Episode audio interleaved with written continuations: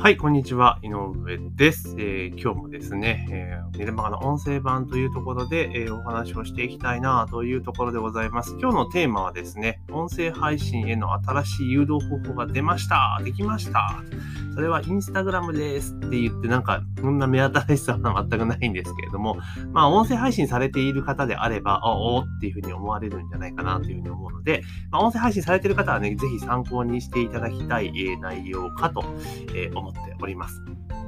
で、まず最初にね、告知をさせてください。ぜひね、番組の購読とフォローですね、えー、こちらの方をお願いいたします。えー、各ね、聞かれている媒体、まあ、ポッドキャストで聞いている方、例えば Apple とかだったら、購読。で、Spotify とか Amazon Music とかであれば、えー、フォロー。あと、えーと、スタイフとかでもフォローかな。えー、各聞かれてるメディアによって、ね、言葉が若干違いますので、ぜひね、えー、登録、購読、フォローね、お願いできたらなというところでございます。で、今日の、まあ、お話はですね、まあ、インスタグラムのところなんですけれども、えー、先日ですね、インスタグラムのすごい仕様変更が実はこっそりあったんですね。私も知らなかったんですが、あの、私の、えー、商品かな、コンテンツのご購入者さんの方とですね、えーズームでミーティングをしてたんですけど、その時にですね、ちょっと教えていただいて、いや、実は、あれなんですよ。で、ストーリーズに外部リンク貼れるようになったんですよっていう形を聞いたんですね。で、もともとストーリーズ、インスタのストーリーズに関しては、フォロワー数1万人超えてれば外部リンク貼れるっていう仕様だったんですが、まあ、そこに満たない場合はリンク貼れなかったんですよね。それがなんと、えフォロワー数に関係なく貼れるようになったぞというところで、あ、これはいいよねっていうところなんですよね。で、そのインスタグラムって私自身はあんまりね、やってなかったんですよね。ななぜかって外部リンクに 誘導しにくいから、すげえ使いにくいっていうふうに思っていたので、使ってはいないんですが、ただ、えユーザー数とかね、そういうところを見ていくと、やはりインスタグラムってのは本当使わない手はないっていうのは分かってたんですけども、やっぱ苦手、意識が先行していて、全然使ってなかったっていうところが、え正直なところになります。ただ、えこのストーリーズにね、この外部リンクが貼れるようになったっていうのはかなり革新的というか、これで活用の幅ってすごく広がるなと思ってたんですね。で、多くの方はこの外部、例えばブログとかそういった商品のね、リンクとかっていう風に、えー、行かれるかなと思うんですが、私今考えているのは、あの、あくまでもインスタグラム人が多いところっていうのは入り口でしかないっていう発想なんですね。で、そこから、まあ多くの方はブログに誘導したりとかメルマガとかそういうのするとは思うんですけど、私の場合は音声にやっぱ誘導した方がいいなと思って思っているんですね。で、なんでかっていうと、インスタって今、インスタライブとか見る人も結構増えてきているので、あの意外にこう見る、聞くっていうメディアでもあるわけですよね。まあ、見るっていうところか、聞くっていう要素もないとは言えないわけじゃないですか。ってなった時に、あ、ここから音声に誘導していくのは、なしではないな、というふうに認識をしていました。で、今までは、あの、例えば、Spotify で、えー、ポッドキャストを、Spotify のアプリから、えー、その自分のね、番組のリンクを共有する場合っていうのは、ストーリーズに共有ができたんですね。直接 Spotify のアプリから。で、その時っていうのは、Spotify で聞くっていうあのメニューが表示されるようになってたんですよ、仕様として。だから、ストーリーズから直接 Spotify のその番組に飛ばすことはできたわけですよね。ただ、その後 Spotify に限定されてしまうっていうデメリットがあったというところなんです。ただ、Spotify のリンク貼るときは、あの、要は、ジャケット画面がパンとね、表示されて、あと文字入れたりとか当然できるんですけども、それぐらいだったんですね。で、もう一個、スタイフも同じく、で自分の番組のストーリーズに投稿できるんですよ、直接ね。で、スタイフのいいところは何かっていうと、冒頭の15秒音かかるんですよ、ストーリーズ上げた時に。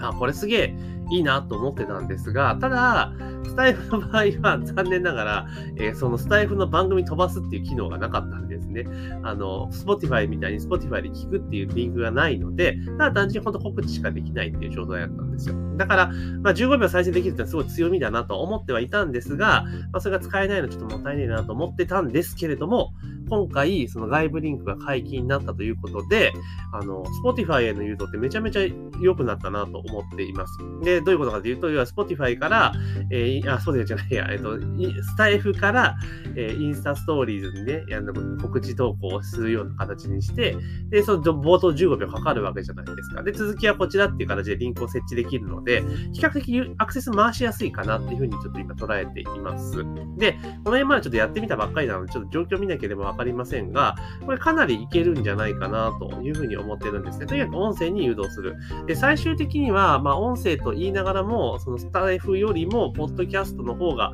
まあいいかなと思っているんですが、まあただ、あの、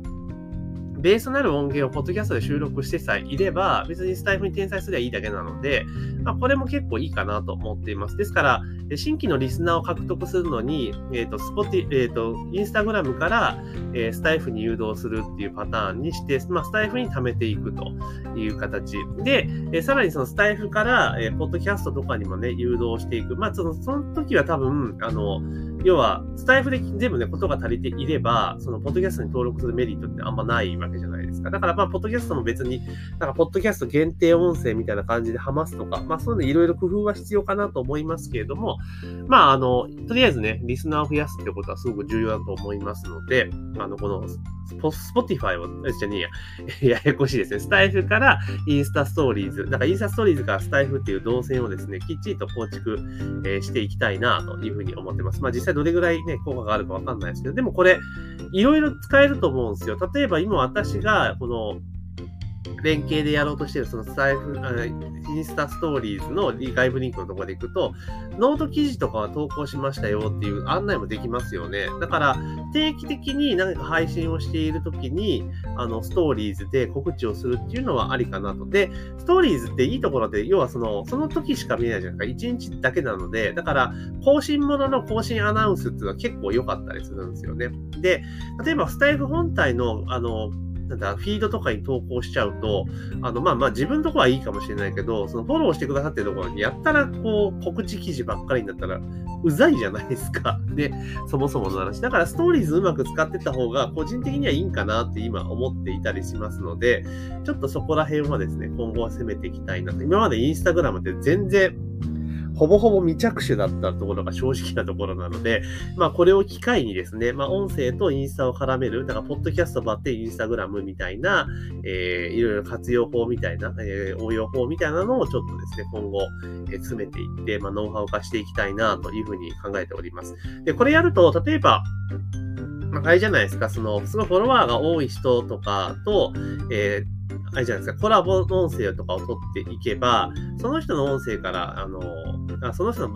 インスタからアクセスを持ってくることもできたりするじゃないですか。だから例えば当然インスタでフォロワー数が多い人が優勢とは言いながらも、まあ、新たなね、その集客の手段として、そのそのインスタグラマーの人とかにね、あのリストは、リストっていうか、あの、なんだ、フォロワー数が多い方とかに、まあ、お願いして、ちょっと対談取りましょうよっていうので、やるのもいいじゃないですか。で、そのインスタグラムのアカウント内、その人のサービスを、えー、音声で紹介しますよみたいなことができれば、まあ結構良かったりします。で、もちろんそれお金払って宣伝してもらうのも全然ありだと思いますから、まあ、そんな形でインスタからちょっとね、アクセスを取り込めるようになったっていうのは、これかなり個人的にはでかいかなというふうにすごく捉えております。で、結局今って、もう単一のメディアだけで勝負っていう時代ではないじゃないですか。だから人がやっぱり多いところを入り口にして、まあそこから自分のメインのそのメディア、に流し込んでいく。例えば私の場合であれば、まあ最終的にメインメディアって多分メルマガになってくると思うんですけれども、まあ、メルマガってあくまでプッシュ媒体であるので、まああの、なんていうかな、そのちゃんとストック型のメディアっていうところで言うと音声。で、それとうまく連動させていくのが、まあ、ノートもいいかなと。ノートを中心に、ノートと、まあ、音声を中心に置いて、まあ、そこグラデーションで被るところとかも作った上でで、そこに対する入り口っていうのをいろいろ作っていく。で、最終的には音声とノートに流し込んでいく。で、まあ、そこの音声もしくはノートから、えー、リスト化していくっていう流れを作っていくといいかなというふうに今考えてます。で、何かしかのその文字媒体に、あのどのみち例えば音声から、あの、リストを取ったりとかするときって、まあ、直でもやろうと思ったらできますけど、一旦その、まあ、LP なり何なりにやっぱかます必要があるじゃないですか。だそう考えたら、まあ、一回ノートに流していって、で、ノートでいろいろ細かいことをテキストで説明して、リスト取りとか、あと、はたまた、例えば番組で何か何がしかの商品を紹介したときに、その商品の紹介説の詳しい内容は、あ、ちょっと興味がある人、今日はね、この商品の話しましたけど、まあ、興味がある人は概要欄にリンク貼っておきます。そこはノートにね、詳しく書いてます。そちらちょっと見てくださいくださいって形で、あの、言うと。で、そこで直接、直接セールするんじゃなくて、まあ、ノートに興味がある人だけ見てくださいね。で、ノートの記事のところに外部、あの、なんだ、アフィリリンクかなんか貼っときゃいいかなっていうところがあるので、まあ、そんな感じでやっていくのが、まあ、結構いいんじゃないかなというふうにちょっと思ったりはしています。なので、まあ、インスタグラムってもの自体が今まで、ね、全然使ってなかったので、これをちょっとね、今後強化していこうというふうに考えております。あとまた別のね、アカウントでちょっと、あの、インスタのすごく親和性が高い、えー、テーマでね、ちょっとまた発信を始めようというところ準備してますので、まあ、そっちの方もね、メインで使っていきたいなというふうに思っております。で、とにかくね、あの、音声配信ってこの後、やっぱ伸びてくると思うんですよ。で、結構私、ちょっとね、話最後それちゃいますけど、私自身も音声配信長いことやってまして、で、今年の途中まではずっとこう時事ネタ絡みの音声配信をしていたんですね。でやっぱり時事ネタだと、あの、食いつきがいいんですよ。食いつきがいいっていうか、あの、あ再生数めちゃめちゃ伸びるんですよね。だから今その、なんていうかな、えー、普通のこうマーケティングネタとか自分のメルマガネタを軸に展開するよってから、やっぱ再生数は落ちてはいるんですよ。ただ、一定ラインから減らないので、あ、な、なるほど、固定のリスナーさんはついてくれてるんだなっていうところがありますので、まあそういうところも踏まえながらですね、継続的に今後もいろいろ配信をするのと、あとまあ時事ネタの専用のチャンネルっていうのも作ってもいいのかなと思ってるので、まあ、YouTube の人ってね、結構いろいろ複数チャンネル運営されてるじゃないですか。だから、まあ、ポッドキャストも複数作ってもいいかなと思っているので、まあちょっとね、今後またチャンネル数を増やしていこうかなというふうに思っております。というところで、今日はですね、話はちょっとあっち行ったりこっち行ったりすっちゃいましたけど、えー、音声配信の新しい誘導方法ができました。それはインスタグラムですと。インスタグラムのストーリーズの仕様変更で、外部リンクが貼れるようになりましたよっていうお話がありましたので、それについてちょっとお話をさせていただきました。ぜひね、番組の購読もしくはフォローをね、忘れずにお願いしますというところで、えー、本日の配信は以上とさせていただきます。